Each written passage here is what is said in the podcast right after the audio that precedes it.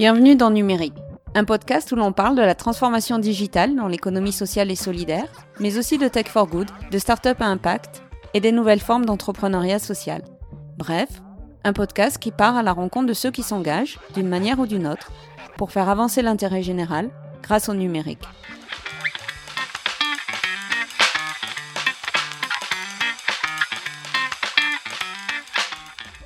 Dans ce sixième épisode de Numérique, nous rencontrons Emmanuelle Larocque. Elle a fondé Social Builder, une start-up sociale qui forme les femmes au métier du numérique et les entreprises, notamment les entreprises de services numériques, aux enjeux de mixité.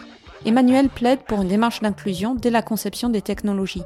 On va voir avec elle pourquoi il est fondamental que les choix technologiques, par exemple en matière d'intelligence artificielle ou d'algorithmes, soient des choix éclairés. Bonne écoute Bonjour Emmanuelle Larocque. Bonjour. Je vous rencontre aujourd'hui avec grand plaisir au Maïf Startup Club où vous êtes hébergé avec votre structure Social Builder. On va en reparler euh, tout de suite, mais au préalable, j'aimerais bien que vous reveniez sur votre parcours qui, je crois, vous a fait découvrir l'entrepreneuriat euh, social au fur et à mesure de différentes étapes. Euh, tout à fait. Donc, euh, bah, écoutez, moi j'ai 40 ans et euh, ça fait maintenant une, oui, ça fait maintenant une dizaine, un petit peu plus même d'années que je suis dans l'entrepreneuriat social.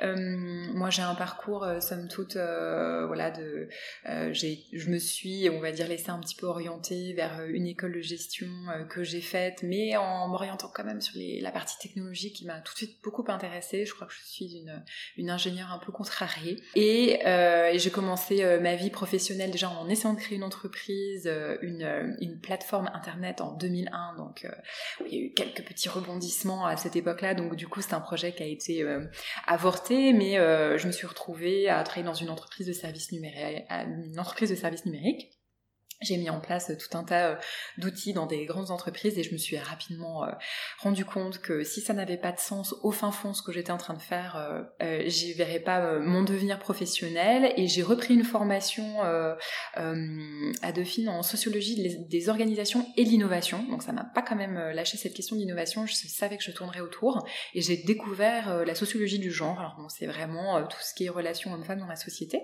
et je me suis spécialisée sur le monde professionnel et je trouvais ça complètement passionnant. Et là, j'ai rencontré l'entrepreneuriat social euh, parce que je me, moi qui venais, on va dire euh, vraiment de l'économie classique, je me suis dit comment, euh, voilà, je pourrais trouver euh, un métier euh, qui me permette de travailler sur des sujets euh, euh qui m'intéressent au fin fond et qui sont les sujets d'inclusion, d'égalité des chances et égalité homme-femme et qui me permettent à la fois bah voilà, d'avoir le sentiment de construire la vie, le quotidien, la société, de contribuer aussi à la construction économique. Donc, et, et j'ai eu la chance de passer à la fois en tant que responsable des sujets, responsabilité sociale des organisations pour, pour un campus génial qui est euh, Neoma, voilà, qui est une grande école euh, de management dont je suis diplômée et j'y ai appris des choses passionnantes, mais c'était pas encore assez concret pour moi.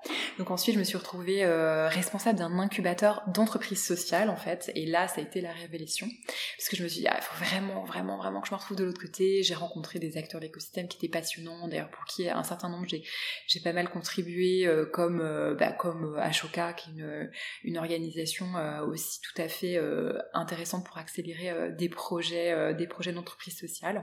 Et puis euh, en 2011, j'ai décidé vraiment de créer une organisation qui s'appelle Social Builder et donc je suis la déléguée générale aujourd'hui. Euh, qui permettrait euh, de travailler euh, dans l'économie numérique sur l'égalité homme-femme, puisque cette économie que nous construisons au quotidien grâce à la technologie, aujourd'hui a besoin de vraiment intégrer les principes d'inclusion et les principes d'égalité homme-femme dans son, on va dire, dans son fonctionnement intrinsèque pour que, pour changer un petit peu aussi la donne, puisqu'il y, a des choses à faire sur l'égalité. Pour faire un petit tour d'horizon des actions que vous menez au niveau de Social Builder, est-ce que vous pouvez nous décrire vos actions phares? D'accord. Alors, nous sommes une organisation qui travaillons à la fois sur l'accompagnement des personnes, donc l'accompagnement notamment des femmes qui sont en reconversion dans le numérique, à qui nous proposons des programmes de formation sur des métiers d'avenir ou des métiers en tension du numérique. Par exemple, on va développer un gros programme sur euh, le code, on a développé une formation sur marketing et big data, on a une formation sur bizdev en environnement IT et startup. Et l'idée pour nous, c'est vraiment vraiment de construire ces programmes qui malheureusement aujourd'hui soit n'existent pas encore parce qu'il y a des prérequis tellement élevés que des nouvelles entrantes ne peuvent pas trop y avoir accès, euh, soit qui sont très très longs en fait, c'est-à-dire on refait une année, deux ans de formation et euh, aujourd'hui on a sur le marché euh, du travail des personnes qui, qui de temps en temps ont juste besoin d'une petite piqûres technologiques ou qui ont besoin euh, de programmes un peu petit peu plus courts, euh, mais qui ont des très très bons fondamentaux, qui ont beaucoup de diplômes ou euh, qui ont des expériences professionnelles extrêmement riches et qui ont besoin justement de programmes courts. Donc nous, nous créons des programmes courts vers des métiers d'avenir du numérique. Ça, c'est on va dire un de nos métiers principaux. On a un deuxième métier qui est de travailler avec les entreprises sur tout ce qui est comment attirer les talents, les les garder, les faire évoluer, surtout des entreprises de services numériques qui aujourd'hui ont des soucis d'image, de d'attractivité, mais aussi euh, de process interne pour faire en sorte que tout ça euh, euh, se passe de manière harmonieuse et aussi en cohérence avec ce qu'elles ont envie de construire, c'est-à-dire des collectifs mixtes. Et euh, derrière ça, nous sommes un producteur euh, de projets innovants, c'est-à-dire que nous identifions euh, là où il y a des besoins de, de, de, créer des dispositifs, et c'est là où le, numérique nous importe, pour massifier, pour engager beaucoup plus de femmes dans l'économie numérique, ou créer des écosystèmes qui soient vraiment ouverts à la mixité. Donc je vous donne deux exemples. Le premier, c'est que nous avons initié il y a six mois un projet qui s'appelle Adabot. Adabot est un chatbot sur Messenger euh, et la vocation d'Adabot, c'est de inspirer, de donner envie aux femmes d'aller vers les métiers d'avenir du numérique et du technique. Donc on ne présente pas tous les métiers, mais les grands, on va dire les grandes catégories de métiers qui vont recruter, qui seront stratégiques demain pour leur carrière, et on les met en relation avec des mentors, euh, des acteurs de la formation, des événements, tout ce qui peut leur permettre d'affiner un projet professionnel ou les ancrer vraiment dans cette nouvelle réalité euh, des nouveaux métiers et leur donner envie de, de s'y engager. Donc à Dabot, ce sera quand même une vingtaine, 20 000 femmes qui vont être orientées sur les trois prochaines années. Donc ça, c'est ce que permet aussi le numérique, c'est cette, cette diffusion massive, mais tout en gardant derrière, euh, avec cette dimension un peu géolocalisée d'Adabot, ce, cette contact, ce contact humain, parce que rien ne remplace quand même l'humain. Mm. Et un autre projet qui peut être aussi inspirant, euh, je pense à, toute euh, à toute la communauté euh, Tech for Good, c'est un projet que l'on monte avec Facebook qui voulait massivement former les femmes et notamment des femmes entrepreneurs à tout ce qui est digital et leadership. Et donc on a conçu un nouveau dispositif qui permet à la fois d'aller dans des territoires et de former les femmes entre 500 et 2000 en même temps sur des journées de formation. Donc vraiment trouver d'autres façons de de développer des modes de formation beaucoup plus massifs et qui est assis aussi sur un programme de formation à distance euh, qui s'appelle Chimine Business, qui sera disponible d'ici 15 jours sur notre site internet. Et l'avantage, c'est que ce sont des cours complètement gratuits, mais du coup accessibles partout en France, dans n'importe quelle localité, pour que chacune euh, puisse créer euh, son entreprise ou un parcours qui s'inspire et qui s'ancre dans le digital. Voilà, pour nous, le numérique, c'est ce que permet le numérique, c'est du coup cette accessibilité, ce lien avec la communauté et, et de permettre à tout un chacun aussi d'avoir accès à des, à des savoirs euh, très divers. Je reviens deux secondes sur euh, votre offre pour les entreprises. Quelles sont leurs problématiques quand elles viennent vous voir? Alors on a, on a des, nous on a, on a une, image de marque très numérique. On a beaucoup d'entreprises du service numérique qui ont des gros enjeux euh, de recrutement de femmes. Euh, le vivier étant capé, puisqu'il y a mm. très peu de femmes qui s'orientent vers les métiers technologiques ou techniques. Euh, elles cherchent aujourd'hui des façons de créer des ponts. Donc elles viennent souvent nous voir parce qu'elles voient qu'on a des programmes de formation pour les femmes et rapidement elles se rendent compte qu'il y a d'autres façons de recruter et d'autres façons de les former en interne ou de les faire progresser en interne parce que quand on commence à, gratter un petit peu, on se rend compte qu'il y a des difficultés après vraiment de mobilité verticale. Ce qu'on appelle la mobilité verticale, c'est la progression des femmes dans des sphères de décision. Elles arrivent à en avoir 25-30% à l'entrée et, euh, dans, les sphères un petit peu plus euh, euh, exposées, j'ai envie de dire, elles en ont à peine 5-6%. donc l'idée pour nous, c'est de travailler un message cohérent, des dispositifs internes qui permettent de, de baisser les freins. Et au fin fond du fin, j'ai euh, le frein, euh, il est souvent, il est pas tant sur les process RH, c'est rare, mais il est vraiment sur la partie culturelle, c'est-à-dire à un moment d'intégrer ces sujets comme étant un des sujets stratégiques, de faire en sorte que tout un chacun et tout un chacune l'ait vraiment pleinement en tête et comme étant une nécessité pour faire progresser aussi l'entreprise. Euh, d'un point de vue euh, sociétal et d'un point de vue économique.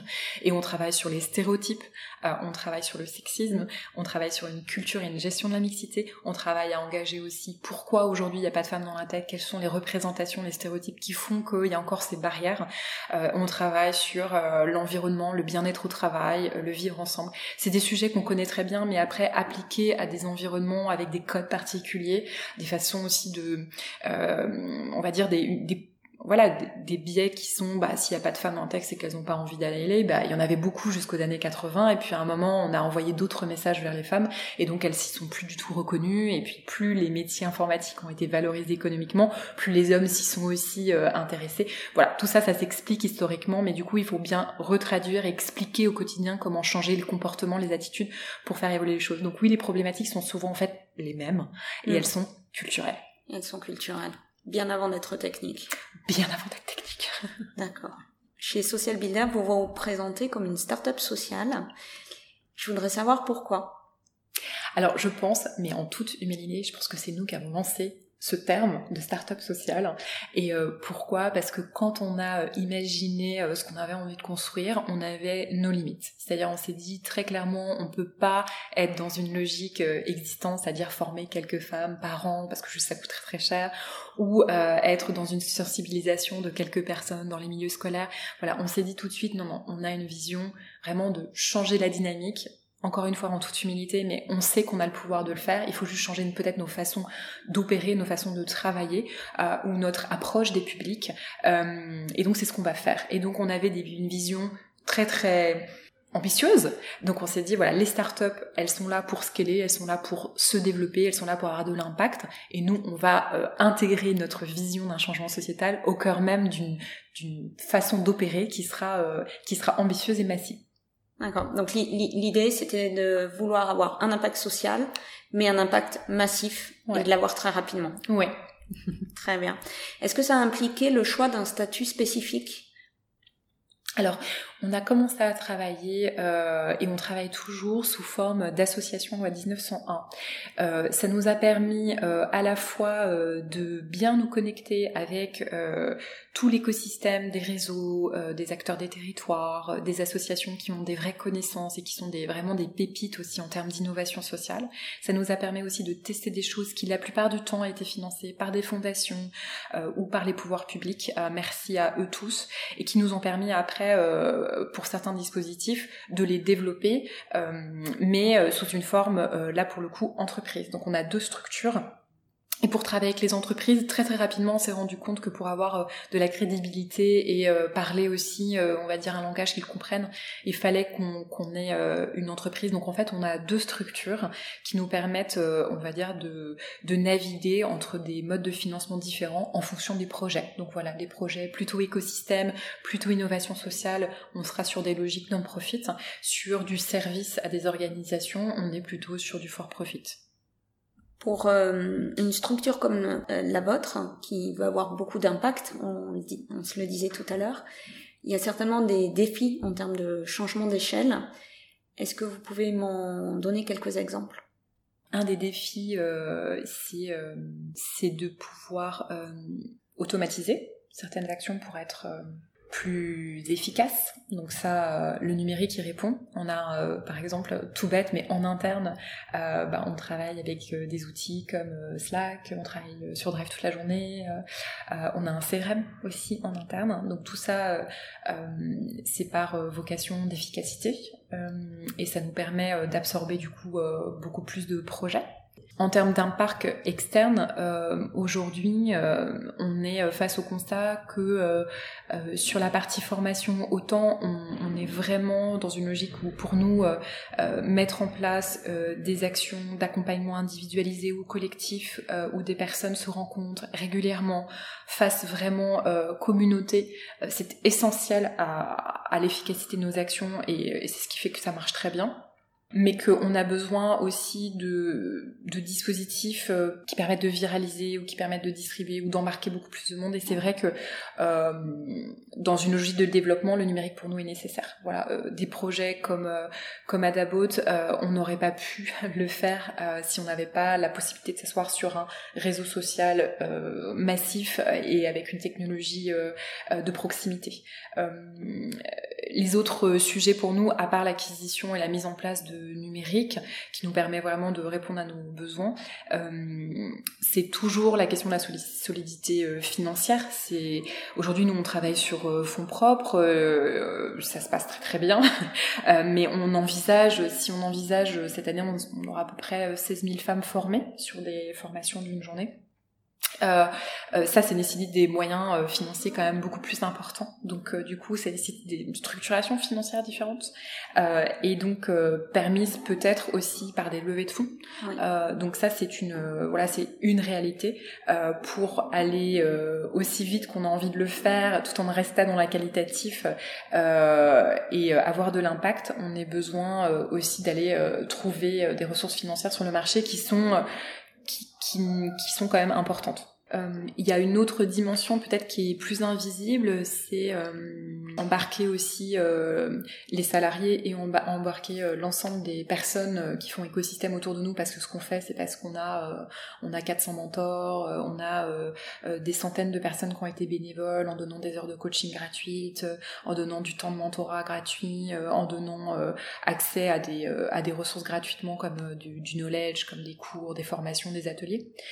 et donc il faut expliquer cette transition en fait. Si on n'explique pas pourquoi à un moment euh, on va devoir euh, chercher plus d'efficacité ou on va devoir euh, numériser certains contenus ou on va devoir même aller chercher d'autres types de financement, il peut y avoir une incompréhension. donc ça nécessite cet accompagnement aussi d'expliquer dans quelle phase vous êtes du projet et ce que vous ce que vous allez faire pour préserver l'essence et aussi l'impact de ce que vous voulez faire. Donc euh, cette dimension-là, elle est, elle est pas négligeable, elle est pas quantifiable, euh, mais elle est réelle, c'est-à-dire la traduction de l'évolution de la structure et comment elle garde ses fondamentaux, mais pourquoi elle est obligée sur d'autres modes de travail. Ouais. D'accord. Donc il y a une dimension humaine qui, qui, qui reste extrêmement présente. Et qui est presque invisible et pourtant elle est essentielle. Mm. Pour avoir euh, un, une idée en fait de, mm-hmm. de, votre impact, Pouvez-vous euh, m'indiquer euh, combien de femmes vous avez formées et qu'est-ce que ça a eu comme résultat pour elles? Ouais. Alors nous, aujourd'hui, par an, on forme euh, entre 200 et 300 femmes sur des formations de 4 mois. Oui. à peu près. c'est un programme qui s'appelle Étincelle. donc nous, à chaque fin de, de programme, donc ces programmes de 4 mois, on forme des femmes par 10. Donc 300 par an, ça veut dire 30 promos. Euh, et ces personnes, on a à peu près 85% de retours positifs à la fin des formations. Ça veut dire une personne qui a soit trouvé un emploi, soit s'est inscrite dans une autre formation euh, pour poursuivre sa formation initiale. Et les personnes qui ne trouvent pas immédiatement, on est à 95% trois mois après. Il s'avère que ces chiffres sont extrêmement bons, euh, on le sait, mais parce qu'on on a, euh, on a quand même une certaine sélectivité, simplement parce que aujourd'hui, pour une place, on va avoir 10 places qui, 10 personnes qui postulent, ce qui nous permet euh, d'identifier les personnes les plus motivées, aussi les personnes qui pourront bénéficier le mieux de ces formations, mais on est dans une jolie logique de vraiment de mixité des publics et donc c'est aussi ça ce qui crée euh, ces effets d'entraînement. Euh, et donc l'impact pour nous, c'est vraiment un impact de est-ce qu'on a réussi à mettre une personne dans le numérique ou est-ce qu'on a réussi à mieux valoriser le profil d'une personne pour qu'elle puisse évoluer d'un point de vue professionnel tout au long de sa carrière dans les meilleures conditions dans le numérique. Voilà, nous c'est ce qu'on cherche et donc on va plutôt aller chercher aujourd'hui nous notre cible c'est des personnes qui ont déjà souvent une formation initiale assez importante, euh, soit des personnes qui ont une, expérience professionnelle assez assise euh, mais qui ont besoin d'un petit coup de pouce en plus. Là aujourd'hui, les femmes qui trouvent un emploi après vos formations, elles vont trouver quel type d'emploi dans le numérique? Elles vont trouver des emplois de cadre, soit dans des, euh, des profils conseil agence, beaucoup d'entreprises de services numériques aujourd'hui qui recrutent ces profils-là. Euh, donc c'est euh, des consultants, de la MOA, ce genre de profil, ou des personnes qui vont être bah, responsables des sujets de transformation numérique digitale dans des entreprises plutôt taille moyenne, grande entreprise, et quelques personnes en start-up. D'accord. Alors vous, avez fait euh, la transition parfaite parce que ma question suivante c'était de savoir qu'est-ce que la transformation digitale pour vous? Comment vous la définiriez? Alors pour moi, la transformation numérique, c'est la capacité à absorber humainement la technologie et comprendre qu'est-ce qu'on peut en faire. Je vois vraiment au quotidien dans les organisations encore une difficulté de saisir euh, tout ce que la technologie va pouvoir euh, euh, changer au quotidien. Et c'est vraiment ces changements d'habitude qui sont longs et coûteux et, qui font peur. Et il y a une autre dimension qui est plus sociétale, hein, c'est la transformation vraiment des, du marché de l'emploi et de la transformation des besoins en compétences, où en fait tout le monde est perdu, euh, que ce soit les gouvernements, les, entreprises ou même les individus. On a encore du mal à, situer euh, où vont être les, vrais changements et, du coup comment on doit, euh, qu'est-ce qu'on doit apprendre. Et aujourd'hui, le seul service qu'on peut donner aux organisations, c'est faire en sorte qu'elles qu'elles sachent euh, mettre en place des dispositifs pour que les gens euh, apprennent à apprendre, pour pouvoir se réformer très très vite, et à titre individuel que chacun euh, et chacune se sente aussi dans la capacité, voilà, d'utiliser des plateformes de MOOC, des dispositifs de formation très agiles pour pouvoir subscaler, comme on dit, mm. le plus rapidement possible. En ayant fait le choix d'être une start-up sociale, est-ce que ça implique que votre manière de euh, d'expliquer la transformation digitale, votre manière d'en présenter les grands enjeux va être différente de celle qu'aurait eu une structure de l'économie classique. Ah oui, complètement, puisque euh, en fait, euh, on n'avance pas masqué. Hein. On, le dit très clairement. Nous, ce qu'on fait, c'est pour l'impact social. Il y, y, a, certains acteurs à qui on qui euh, n'ont pas envie de travailler avec nous pour ça, et puis il y en a qui nous choisissent pour ça. C'est-à-dire qu'on a une expertise de notre sujet, on sait, euh, euh, on sait le prendre sous tous les aspects, on sait le prendre d'un point de vue de l'impact sur la société, sur les organisations, d'un point de vue plus sur les individus, et cette approche complète, cette approche systémique fait que voilà, quand on rentre dans une organisation, on comprend très très bien ce qu'elle vit, on comprend où sont ses difficultés, on peut parler avec tout le monde, et on peut faire avancer du coup les, les pions petit à petit, à tous les niveaux, au niveau euh, individuel, groupal, organisationnel, pour que la société évolue. Donc ça peut paraître complètement euh, euh illusoire, mais cette vision-là, elle apporte une richesse et une expertise qui, voilà, qui, qui, donne, pour des gens qui ont vraiment envie de faire avancer le sujet, c'est, pour nous, c'est la seule manière de travailler. Avec cette expérience et cette volonté de faire avancer la mixité dans le numérique, aujourd'hui, comment vous identifiez, enfin, quels sont les grands enjeux que vous identifiez pour, euh, pour l'avenir? Qu'est-ce qui vous semble euh, être un sujet sur lequel tout le monde devrait euh, se mettre à l'ouvrage? Alors ça c'est notre c'est notre sujet du moment. Hein. C'est vraiment tout ce qui est les sujets d'inclusion. Vraiment penser la technologie pour qu'elle soit bien sûr accessible, mais que dans ces modes de on va dire de de travail euh, qui est une vraie, euh, une certaine neutralité. Euh, je pense plus particulièrement aujourd'hui à tout le travail qui est fait autour de l'intelligence artificielle, des biais à la fois dans, dans, la manière dont ces intelligences sont développées, parce que les, les données qu'on leur propose pour s'entraîner ben, sont elles-mêmes complètement biaisées, ne représentent pas l'humanité dans sa, dans sa complexité et dans sa totalité, ou encore la manière dont on va développer voilà, les, les, les, les codes eux-mêmes euh, et les arbitrages qui seront proposés. Euh, et en fait, on, sent qu'il y, a des, il y a des polarités, des décisions qui sont prises et qui peuvent être contre-productives sur certains publics. On doit aujourd'hui penser ça pour demain. il y a un certain nombre de, de, personnes très visibles et d'influenceurs qui, qui, le disent haut et fort. Je crois qu'aujourd'hui, ça doit devenir une nécessité et qu'on doit mettre en place des dispositifs de contrôle très sérieux pour toute organisation qui utilise euh, de l'intelligence artificielle, mais même dans la manière en général de construire et de penser la technologie, on doit vraiment être dans une démarche de inclusion by design. Penser les choses de manière à ce qu'elles servent l'humanité. Là aussi, je vais vous demander un, un, ou deux exemples concrets pour des gens qui ne sont pas spécialistes du sujet, de manière à leur permettre de toucher du doigt ce que ça veut dire une technologie inclusive.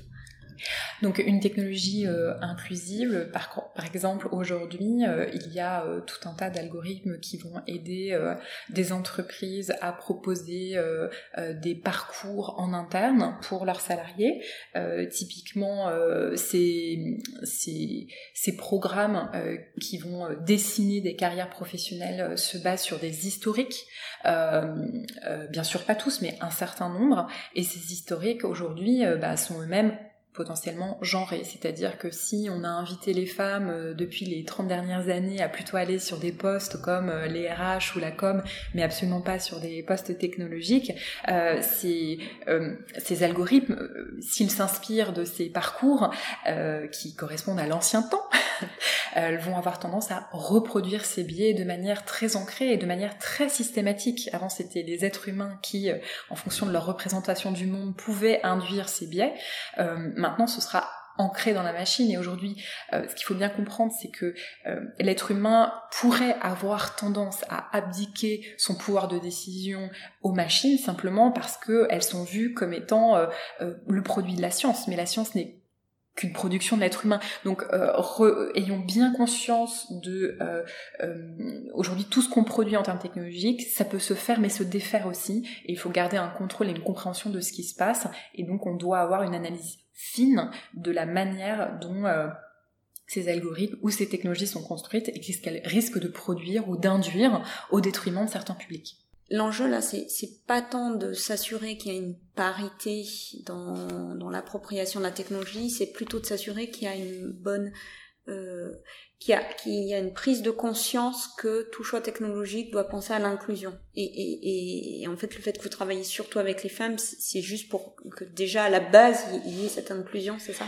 C'est tout à fait juste. En fait, notre propos, c'est à la fois de travailler à la parité, c'est-à-dire faire en sorte que plus de femmes puissent demain avoir des opportunités professionnelles parce qu'aujourd'hui la technologie ça, sera une des trois grandes composantes on va dire des qualités qui peuvent amener euh, euh, les femmes aussi à évoluer dans les organisations et demain trouver un emploi. Mais après en effet c'est euh, pour euh, le design de la technologie, avoir comme prérequis euh, de penser le monde de demain comme étant un monde inclusif, un monde où on pourra euh, évoluer, on pourra comprendre les codes pour tout un chacun, et où les choix qui seront guidés par la technologie ne seront pas des choix qui vont renforcer des inégalités de classe, de race, de genre, Bien sûr qu'aujourd'hui, il y a un certain nombre, notamment, il y a pas mal de femmes qui sont engagées euh, sur, euh, sur comment euh, aussi la mixité peut avoir un impact positif mais euh, ne donnons pas aux femmes la responsabilité de changer la technologie. Il faut que ce soit aussi ceux qui sont aujourd'hui aux commandes de la technologie, et ce sont à 90% les hommes,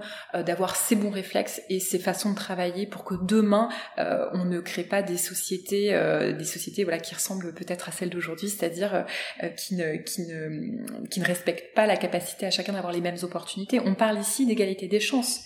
Mm. Nous, ce qui nous intéresse, c'est comment on ne va pas éroder l'égalité des chances dans le devenir parce qu'aujourd'hui on n'aura pas anticipé ces sujets et qui sont fondamentaux. Très bien, merci beaucoup. On arrive à, à la fin de notre discussion.